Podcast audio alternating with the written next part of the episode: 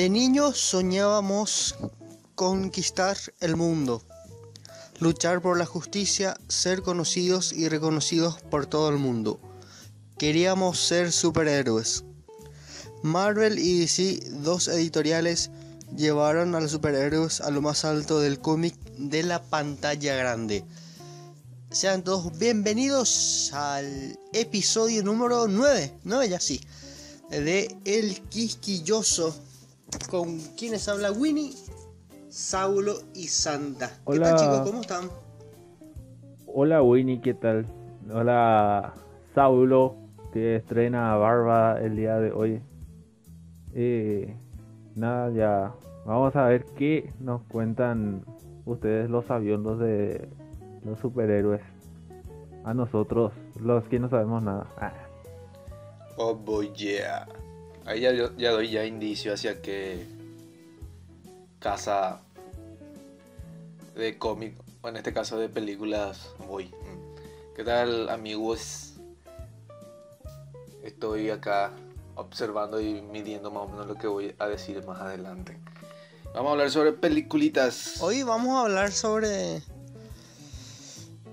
el mundo de los superhéroes, ¿verdad? Pero vamos a ent- a centrarnos más en lo que es la película, ¿verdad? Ya de Marvel y DC, dos editoriales que empezaron con, como editoriales cómics y en la, la última década, sí, prácticamente fue llevado a la pantalla grande, ¿verdad? Con muchas películas, diferentes producciones. A ver, ¿por dónde empezamos? Diría Jack el Destripador. Vamos a empezar con, bzz. con Marvel, ¿verdad? Hay que poner. Hablando chiquitito. Cada vez que hacemos un chiste hay que poner efecto de sonido del, Sí, sí. de la batería y el platillo. Bueno, Marvel es una franquicia de medios y un centrada en una serie de películas de superhéroes producidas por Marvel Studios y basada en los personajes que aparecen en el cómic. Y el creador de todo esto es Stan Lee. Y hablando de, del cine, el universo cinematográfico que empezó con la primera película de Iron Man en el año 2008, la primera fase, y que hasta ahora sigue en, en auge, ¿Qué podemos decir en Marvel, Eh, el, lo que significa Marvel en la pantalla grande. Saulo, Sí. Eh, justamente esa película, desde mi punto de vista, es la que popularizó. La que popularizó en el género de superhéroes. La que puso así en el. No sé si en la primera piedra para empezar a cimentar esta época, pero sí la principal. Junto a otras películas que, que se estrenó ese mismo año, que sería El Caballero de la Noche, sí. Pero esta fue la que populari- popularizó en el sentido de, de generar eh, fanatismo hacia las películas de superhéroes. Como estabas mencionando que así inició la primera fase de lo que serían tres que había anticipado ya Marvel sobre sus películas. La primera fase que, que inicia con sus tres protagonistas, o sea, sus superhéroes, sus personajes más famosos. Thor, eh, Capitán América, Iron Man. También una película que no fue tan llamativa como fue El Increíble Hulk. Y terminó con lo que sería el primer gran super crossover de, creo que de la historia de los superhéroes. O sea, basadas en cómics, que sería Avengers, o sea, los Vengadores. Si bien Iron Man fue el que empezó ¿verdad? a iniciar esta época, fue Avengers el boom masivo. ¿O ustedes qué opinan? Avengers fue el evento masivo que catapultó todo esto. O sea, per- personalmente recuerdo que esa fue la película así más esperada en su momento y que cuando llegó eh, eh, explotó todo. Justamente estaba viendo hace poco una publicación, una línea de tiempo de las películas más taquilleras los últimos 20 años de ciencia ficción. De repente aparecía la de Iron Man 3 que curiosamente es considerada una de las películas más, así de que son más mediocres. Más o menos así que no mediocres de Spider de Iron Man. Y es una de las más taquilleras. Y después fue superado ampliamente por Avengers que es básicamente el crossover de todas todas las presentaciones de los superhéroes que le precedieron anteriormente Sí, y a Iron Man también que fue la película que le llevó la fama a Robert Downey Jr. Si bien ya tuvo participaciones en otras películas, pero creo que en esta fue la que le dio más popularidad. Ah, no, iba a hablar nomás sobre él, que justamente es la personalidad de Robert Downey Jr. y no sé si tanto, o sea, sí, es como que fusionó su personalidad con el personaje e hizo un, un boom nuevamente en, en cuanto a popularidad. O sea, seguramente se habrán encontrado con gente que se siente, no solamente las chicas, ¿verdad? atraídas a él, sino los varones que tratan de parecerse a él. Em, por ese carisma casi innato que demuestra en la película. De hecho, hay un, estaba viendo justamente unos videos que decían que la primera película de Iron Man casi en su totalidad cayó en responsabilidad de él y los actores porque tenían que improvisar muchas escenas. O sea, tenía un guion, pero no era tan estrictamente... O sea, no había que seguirla estrictamente, según tengo entendido. Su direct, el director este, el que hace del el guardaespaldas de Tony creo que es. No me acuerdo su nombre. Voy a tener que buscar. el, su no, el nombre del director. Sí. No, y quiero decir nomás que yo soy más de pro de el universo cinematográfico de Marvel. Creo que la mayoría de los que conozco son así. Porque y voy a, voy a decir los puntos que me parecen a mí que son que, que hacen una diferencia, marcan una diferencia. En el universo de DC, por ejemplo, hay buenas historias, hay profundas historias, eh, personajes trabajados, eh, se entiende por qué son así psicológicamente y todo eso con una historia Icónicos. icónicos. Pero hay algo que le añadieron a este universo que fue creado con la primera película de en el 2008, como estaban diciendo, que es el humor. Y le añaden mucho humor a esta franquicia de Marvel, por eso yo digo que capta más la atención. Porque es una de las maneras de captar la atención en todas las partes. Inclusive ahora en un podcast cuando habla de temas serios se recomienda también eh, decir algún chiste, captar la atención y la gente te, te escucha más, re- retención de público. Y lo mismo en las películas. Por eso yo creo que tiene un punto a favor Marvel y además de que no cambian los actores. Si bien se cambió algunos al comienzo de Iron Man, se cambió el, el amigo de, de Tony pero después y se cambió también el Hulk pero después trataron de siempre los personajes principales mantenerlos ya van como más de 10 años y siguen todavía juntos en DC por ejemplo a Batman ¿cuán- ¿cuántas veces le cambiaron ciudad? Hablando de DC, el universo de DC, que el universo cinematográfico, por así decirlo, se estrenó con la película El Hombre Acero. En el, el 14 de junio del 2013. Es una película que hace referencia a Batman. A, ¿qué digo? Batman a Superman, ¿verdad? Y este universo que, como estaba diciendo Santa, tiene personajes bien trabajados, bien icónicos, muchos basados en lo que es el cómic, los dibujos animados, pero como que no, no terminó de llegar al público. Creo que abusaron de los efectos especiales también, ¿verdad? No sé qué dice Saulo. Ah, lo que yo veo es que los fans de DC son un poquito más rigurosos con los creadores. En- tienen así tendencias muy marcadas que quieren que sea así. Así, Por ejemplo, que Superman es el es bastante colorido, por así decir.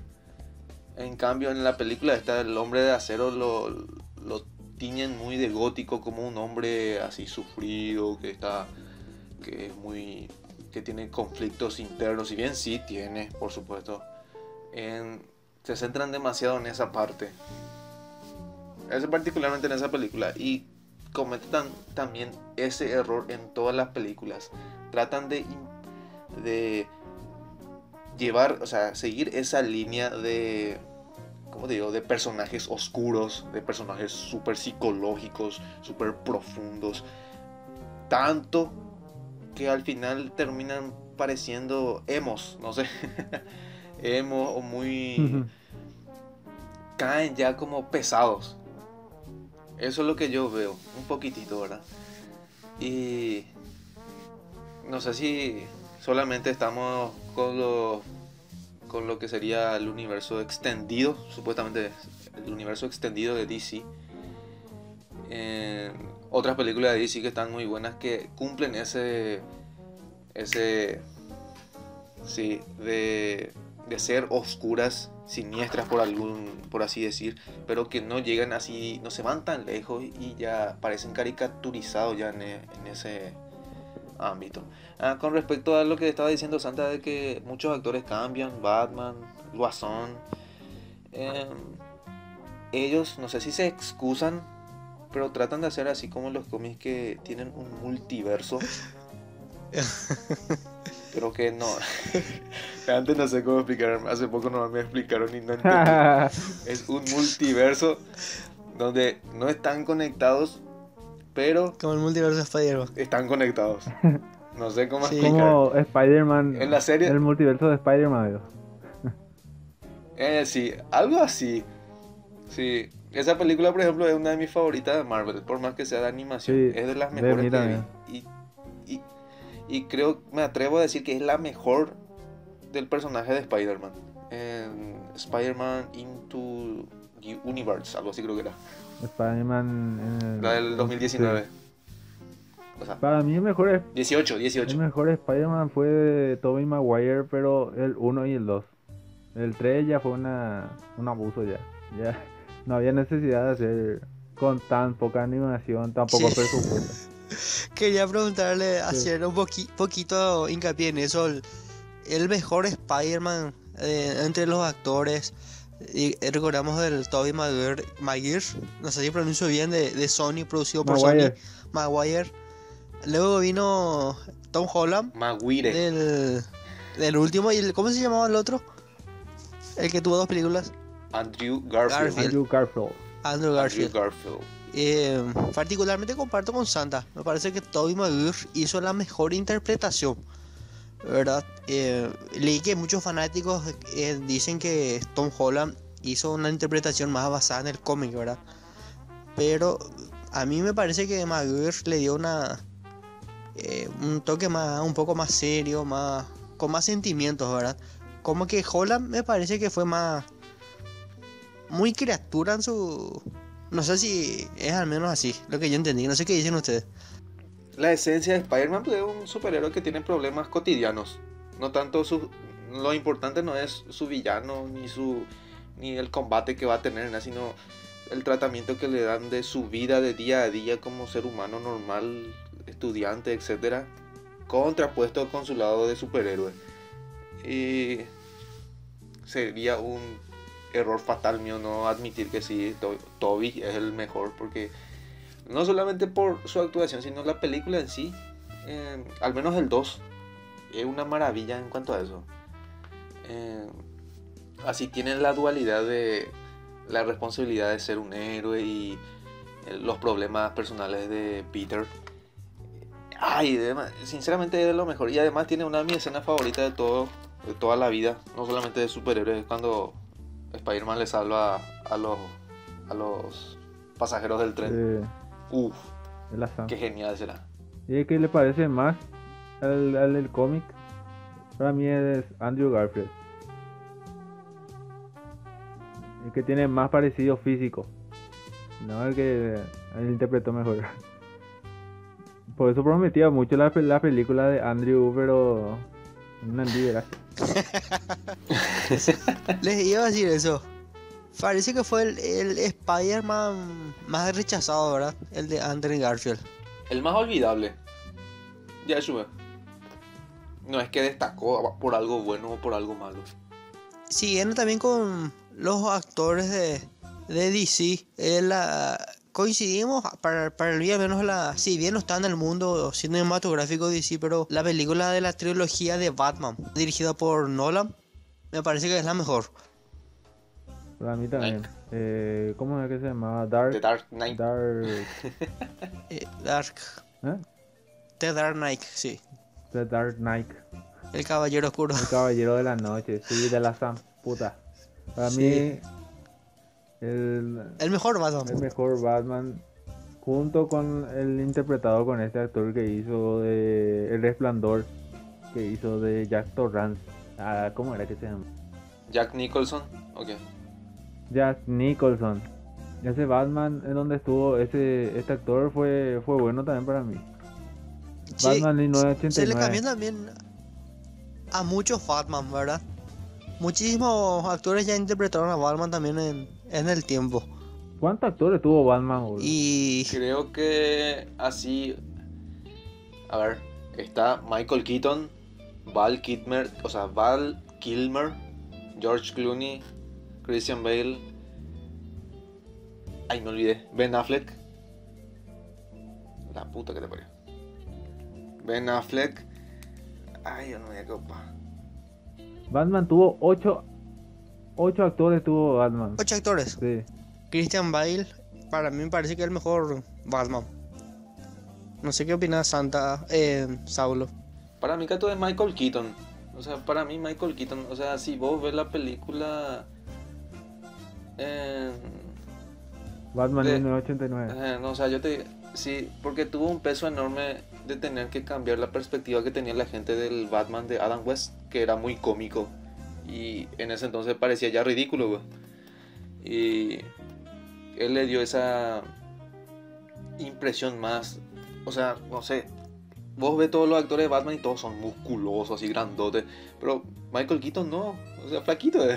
O sea, en, esa película se le ve bastante flaco y sin embargo transmite así presencia, mucha, eh, ¿cómo digo? Transmite miedo a sus rivales. No sé cómo ustedes van a percibir eso, pero yo lo veo así y por ende me parece el mejor. Sí, Christian Bale también estuvo muy bueno. Eh, Ben Affleck no tuvo su oportunidad para brillar, ni siquiera tuvo película propia. Y el, el más legendario para mí es este Mitchell Kit, no, el ¿cómo se llama? Adam West. El que estaba en, en la serie de Batman que hacían huevos que se pegaban y jamás se tocaban. ¿Quién pobre que ya era? Que- Ese creo que mostró en Canal 9 acá Paraguay. El Batman, 1966. Ah, ¿en serio? Sí. Del 66 al 68. ¿Legal? Sí. sí No sabía eso. A ver, na. Y Ustedes saben que también eh, otro que tuvo gran repercusión fue el actor Andre Lewer como el Joker en The Dark Knight. Head Ledger. Heath Ledger. Sí, Heath Ledger. Mi inglés está feísimo ahora, bro. Heath Ledger, sí, sí. ¿Él se suicidó de verdad o alguien le mató? Nunca se supo en serio, pero la, la mayoría afirma que suicidio no El informe decía que era una sobredosis de medicamentos, supuestamente porque él tenía pesadillas y tomaba pastillas para dormir bien, ya yo. Y tuvo una sobredosis y a Joule, lastimosamente. Uno de los actores que, a mi opinión, era todavía promesa. A pesar de que ya hizo varias actuaciones buenas. Jack Nicholson justamente había dicho por él cuando se le eligió para el Joker que no había otro actor mejor para ese puesto, pero que se cuide porque después del- de interpretar el Joker el actor queda muy atrapado en el personaje, decía. Y a él inclusive le costó mucho salir del Joker del 89 y él le conocía a Ledger y decía que él era muy entusiasmado, que le gustaba meterse en el personaje. Tipo, predigió por ahí lo que le iba a pasar. Aunque nadie sabe a ciencia cierta lo que le pasó. Si fue realmente un suicidio. Si bien es algo lamentable le- su muerte, eh, creo yo que le dio un misticismo a su personaje previo al estreno. Porque él murió así un par de meses antes del estreno de la película. Y al darse la noticia que el tipo que le interpretó al Joker, o sea, al Guasón, falleció por causas que en ese entonces eran bastante controversiales. Hijo de mí, tengo que ir a ver esto, ¿verdad? La gente eh, creó así como un culto alrededor de su personaje. O sea, de, la, de su actuación, porque en serio, eso como que elevó al, la, a, su, a su interpretación del personaje. Uno de los pocos actores en recibir un Oscar de manera póstuma, Ledger. También. Por su interpretación del Joker recibió un Oscar como el mejor actor. Ganó todos los premios a tú. Todos los demás premios, Globo de Oro, el Sindicato de. Actores, el BAFTA, to- de todo ganó después de su muerte. Pobre Anga. Sí, y cambiando nuevamente la página, volviendo a Marvel, ¿verdad? Otras películas de personajes que también ya hablamos, lo de Iron Man, fue Thor con el actor australiano, ¿verdad? Que... vos sabés, siempre me olvido el nombre, Chris, pero sé que es australiano. Chris Hemsworth. Chris. Sí, sí, sí. Hemsworth. Una magnífica interpretación, que tuvo mucho, mucha taquilla también, Thor. Parecido, La trilogía, sí. parecido a Winnie. Sí. Así soy de churra. Mentira. Esa era la película Los que nadie vio la venir Galaxia. Y se convirtió en el Una película que no, no tuvo mucha violencia, Para así mí, decirlo, el- pero fue bastante entretenida. brújula, o sea, el norte de, No, eh. de- O sea, se estrenó Guardianes de la Galaxia y Sí. Marvel como que quiso retrucar en cada película el estilo de Guardianes de la Galaxia, con un humor más un poco a veces absurdo y a veces ácido. No sé si se dieron cuenta de a partir de ahí como que el humor incrementó. Si bien era bastante sutil y anterior a sus películas, por ejemplo, la de, las películas de Thor eran re serias. O sea, súper oscura porque eran y para la tercera película ya era todo un festival de risa por ahí. Eh,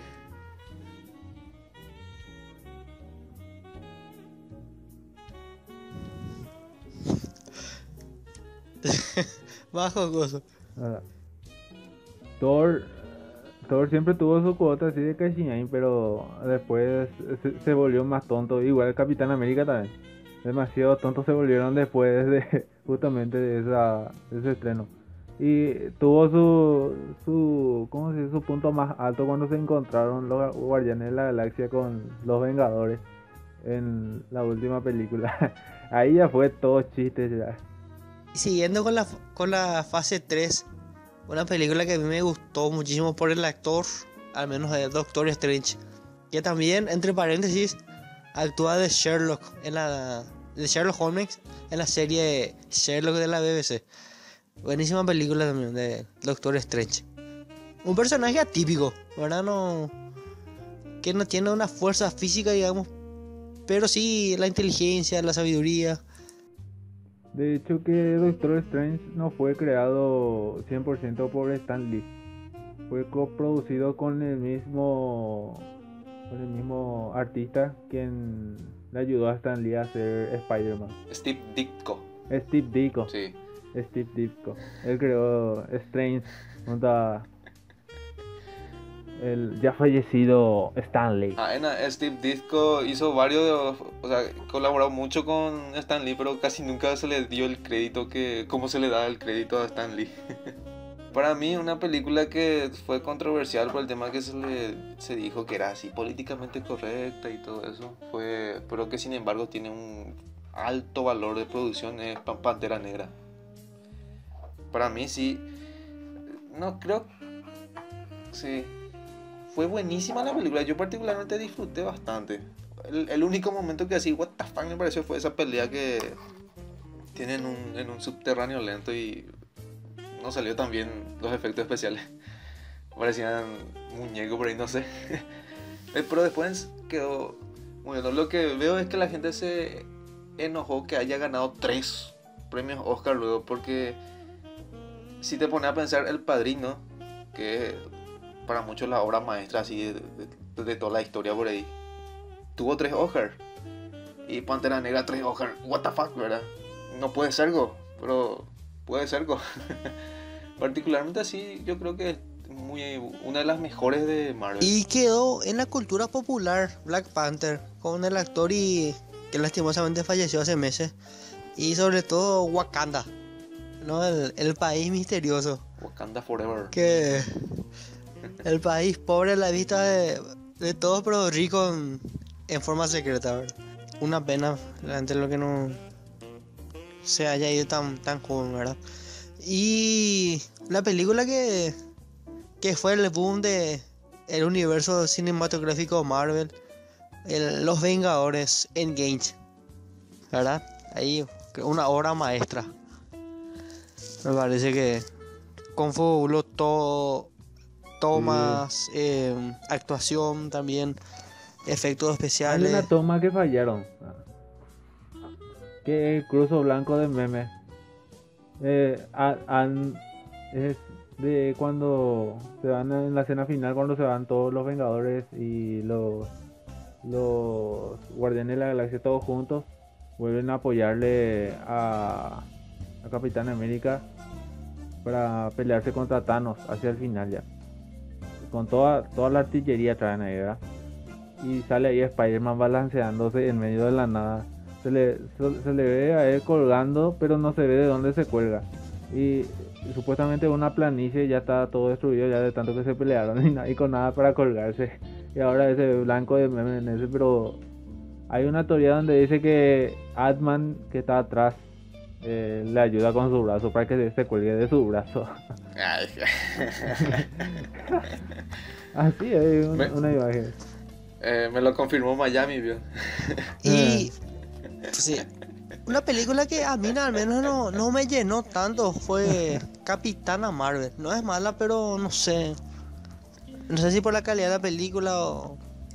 No es mala, ¿verdad? Pero no me llenó del todo. Sí, tuvo mucho hate, como últimamente se dice, mucho, mucho odio de parte de- del público porque apareció de la nada, de la nada y te era como si, sí, no había ni siquiera ni un, mínimo indicio de que ella iba a aparecer, solamente la escena post crédito de Infinity War y nada más. No se menciona en ningún otro momento y boom aparece la solución. Eh, O sea, la vendieron como la solución contra Thanos. Y eso es lo que a la gente no le gustó. Así de la nada un personaje súper poderoso y todo eso y que le iba a poder vencer así sin más. A mí me decepcionó. Yo inclusive fui a, a su estreno en el cine luego y me decepcionó la película. Pensé que iba a ser más emocionante, más profunda.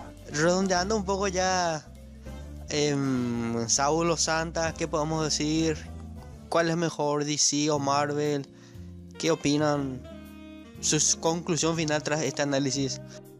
Marvel es mejor en las películas por lejos. Y les recomiendo una película que no tiene nada que ver con el universo cinematográfico de DC, pero es de DC que se llama Watchmen.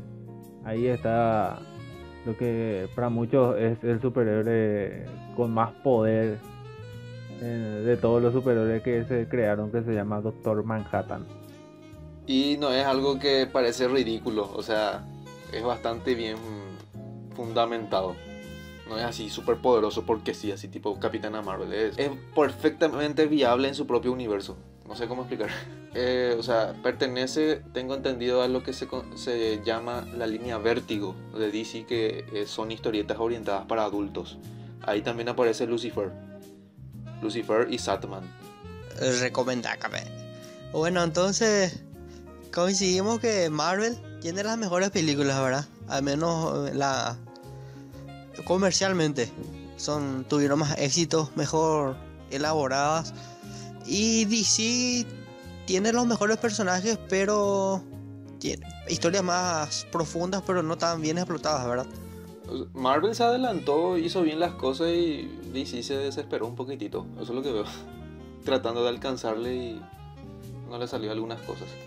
Cerramos este episodio 9, Marvel vs. DC. Quisimos hablar un poco de estas dos grandes editoriales de, que producen los grandes super, eh, superhéroes de, de todos nue- nuestros superhéroes que tanto queremos ser, quisimos ser y ojalá alguna vez seamos. Ay, Esto fue el Quisquilloso, episodio 9. Chau Saulo, chau Santa. Chao. No hablé de mi película favorita que es Capitán América, El Soldado del Invierno. Chau.